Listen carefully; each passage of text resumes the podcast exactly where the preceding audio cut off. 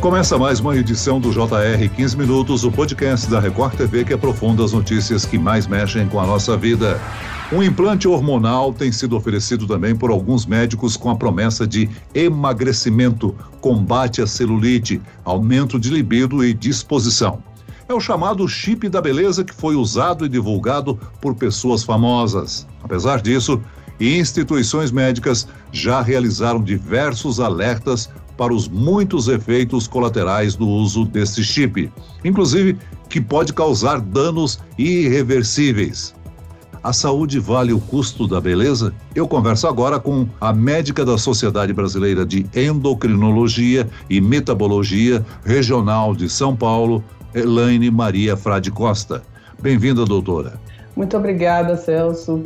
E quem nos acompanha nessa entrevista é a repórter da Record TV, Catarina Ron.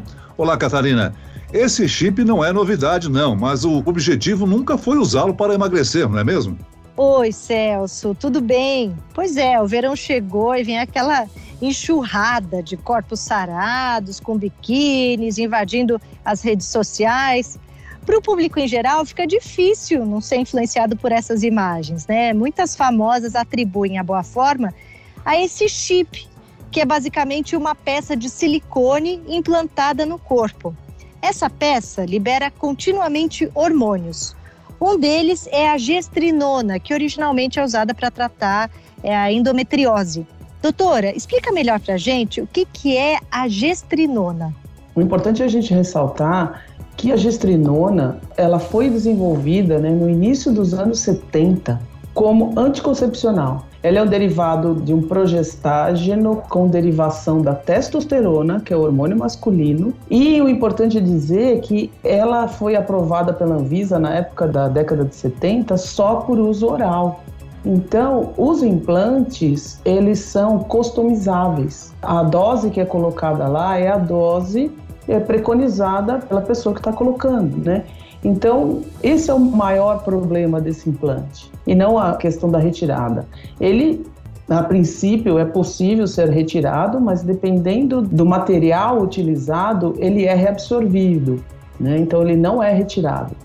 E aí vem a preocupação nossa, né? Se a pessoa tiver um efeito colateral considerado grave, como que você faz? A gente não consegue parar o efeito. Agora, nem como contraceptivo hoje esse hormônio é utilizado, né? O agestrinona ainda é utilizada é, via oral? Ele não era um contraceptivo, ele era um hormônio que foi desenvolvido para tratar endometriose. Tá? Então, existe atualmente um implante contraceptivo que é desenvolvido pela indústria farmacêutica e que está à venda. A gestrinona não. Então, era por uso oral, era comprimido de gestrinona que era utilizado para tratar endometriose.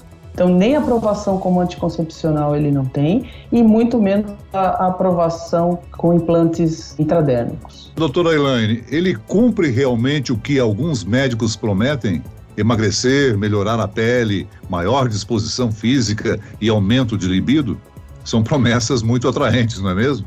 Com certeza, Celso. É, e é né, atraídas por esses objetivos que as mulheres se encantam né, com essas promessas. Como ele é um derivado, a gestrinona, da nortestosterona, é um derivado do hormônio masculino, ele realmente tem ação que a gente chama de ação androgênica, que leva a esses efeitos aí, aumento de libido. A diminuição da celulite é uma coisa muito controversa. Ele é considerado um anabolizante.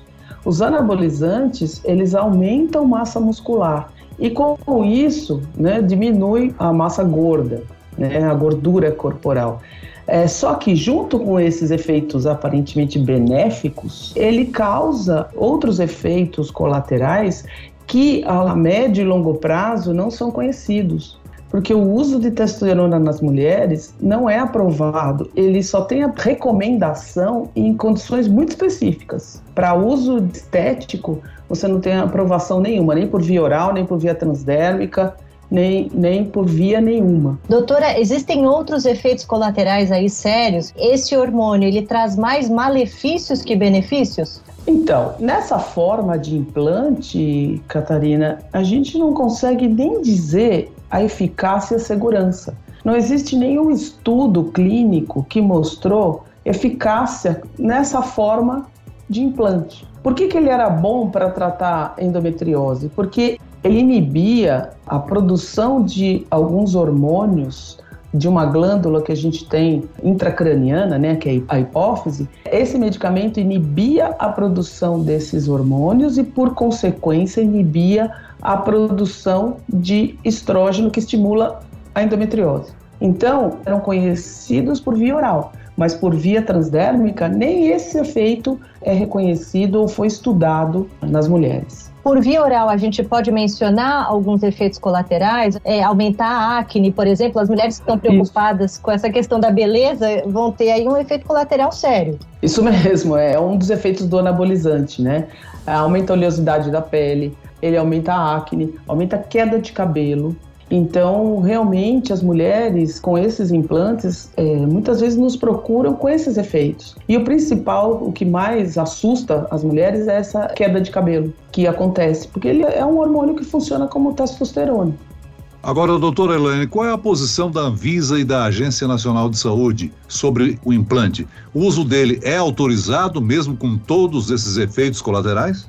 Não, não é autorizado, Celso. Por não existir né, nenhum estudo clínico, nem a Anvisa e nem o FDA é, aprovam uso desses implantes de gestrinona, exatamente por não existir nenhum estudo sobre eficácia e segurança na forma transdérmica. E o uso dele não é aprovado, além dessas agências reguladoras, também não é aprovado por diversas sociedades médicas. A Sociedade Americana de Endocrinologia, a Sociedade Norte-Americana de Menopausa e a Sociedade Brasileira de Ginecologia e Obstetrícia. Né? Todos somos unânimes em dizer que não existe nenhuma comprovação em relação ao uso dessa forma farmacêutica. Doutora, então quem tem acesso, quem consegue esse dispositivo, né, esse implante de hormônio, está fazendo isso no mercado paralelo, né, clandestinamente por meio de vendas ilegais. E eu queria saber também, doutora, pela sua experiência aí no seu consultório, se você tem recebido muitos casos, se tem sido mais frequente.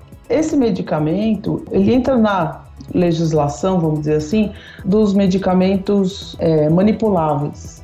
Então ele entra como uma manipulação. É, não é aprovado pelas agências, mas não é ilegal, porque ele é usado como se fosse um medicamento manipulado.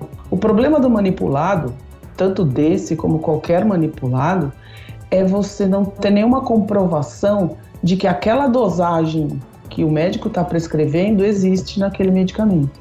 Então você corre risco de superdosagem ou de subdosagem. Em relação às queixas das mulheres, sim, eu já recebi pacientes com níveis de testosterona sanguíneos igual ao de um indivíduo é, do sexo masculino adulto. Tá? E com esses efeitos, queda de cabelo, acne, ela fica calva, né? Por que, que o homem é calvo? Porque ele tem testosterona. Então a mulher vai ter os mesmos efeitos. Então isso realmente assusta a gente, sabe? Quando ela chega com nível de hormônio muito alto. Agora, a maioria delas é, fez uso desse chip. Sim, ou outros, né? Existem outros implantes também, né?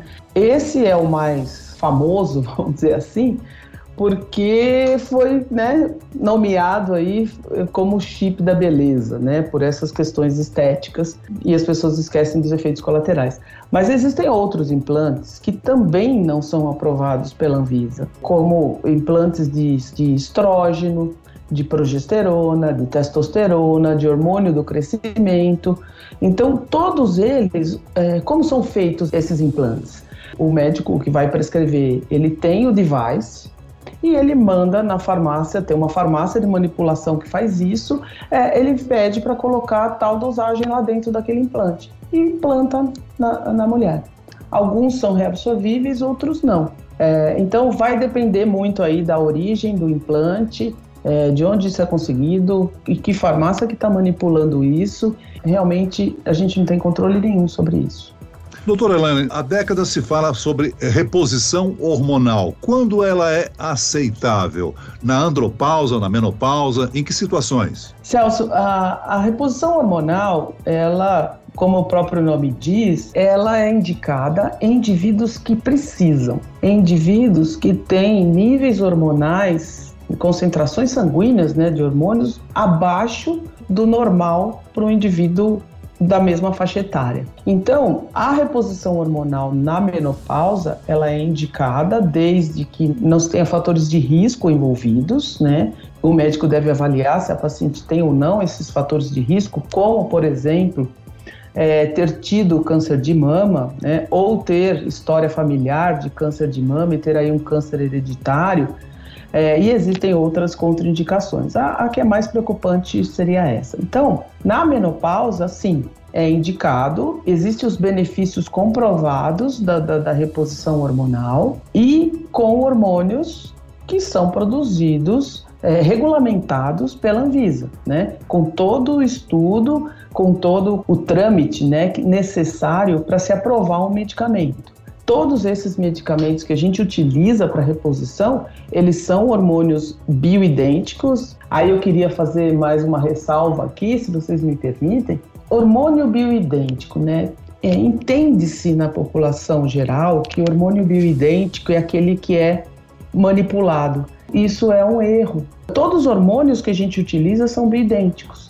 O hormônio da tireoide que eu preciso usar para repor um indivíduo que tem hipotireoidismo, eu compro na farmácia é bioidêntico. Então eu queria fazer essa ressalva aqui. Em relação aos, aos homens, a mesma coisa, Celso. Se o indivíduo adulto tiver, por alguma questão de saúde, e hoje a gente sabe que os homens adultos que têm testosterona baixa, eles têm alguma comorbidade que vem junto com a idade.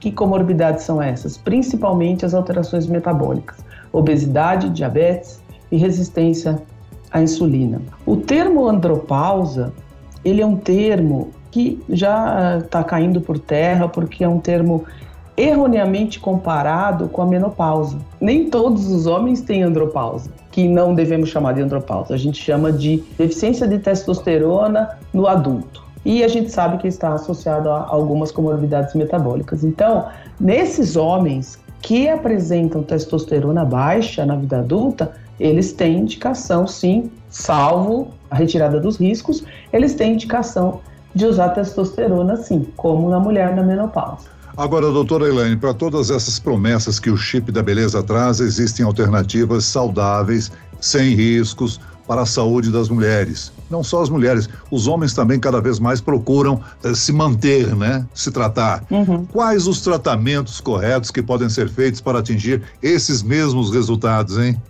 Pois é, Celso, assim, não existe nada fácil, né, na vida. então, a gente, assim, antes disso, eu vou acho que colocar um pouquinho aqui. A reposição hormonal, ela tem outros benefícios além do estético. Então, por exemplo, manutenção da massa óssea, manutenção da libido, manutenção do turgor da pele. A reposição hormonal feminina, ela traz esses benefícios. A mulher, ela não precisa de testosterona para ter libido. A mulher não precisa de testosterona para ter um corpo saudável, né? Ela precisa sim de atividade física. Se a gente for pensar, ao longo da nossa vida, vamos falar da mulher primeiro, ao longo da vida da mulher, ela nunca teve testosterona alta. Ela nunca precisou de testosterona. Uma mulher de 30 anos não precisa de testosterona para ter libido, não precisa de testosterona para ter um corpo saudável o envelhecimento, né, ele é natural.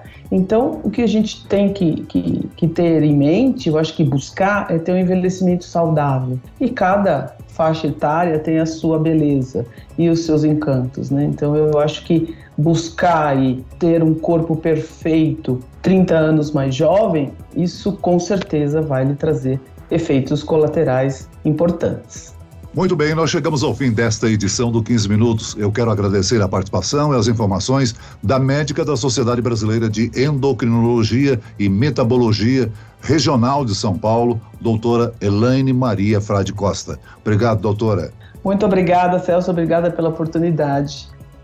E agradeço a presença da repórter da Record TV, Catarina Ron. Obrigado, Catarina. Eu é que agradeço, Celso, doutora.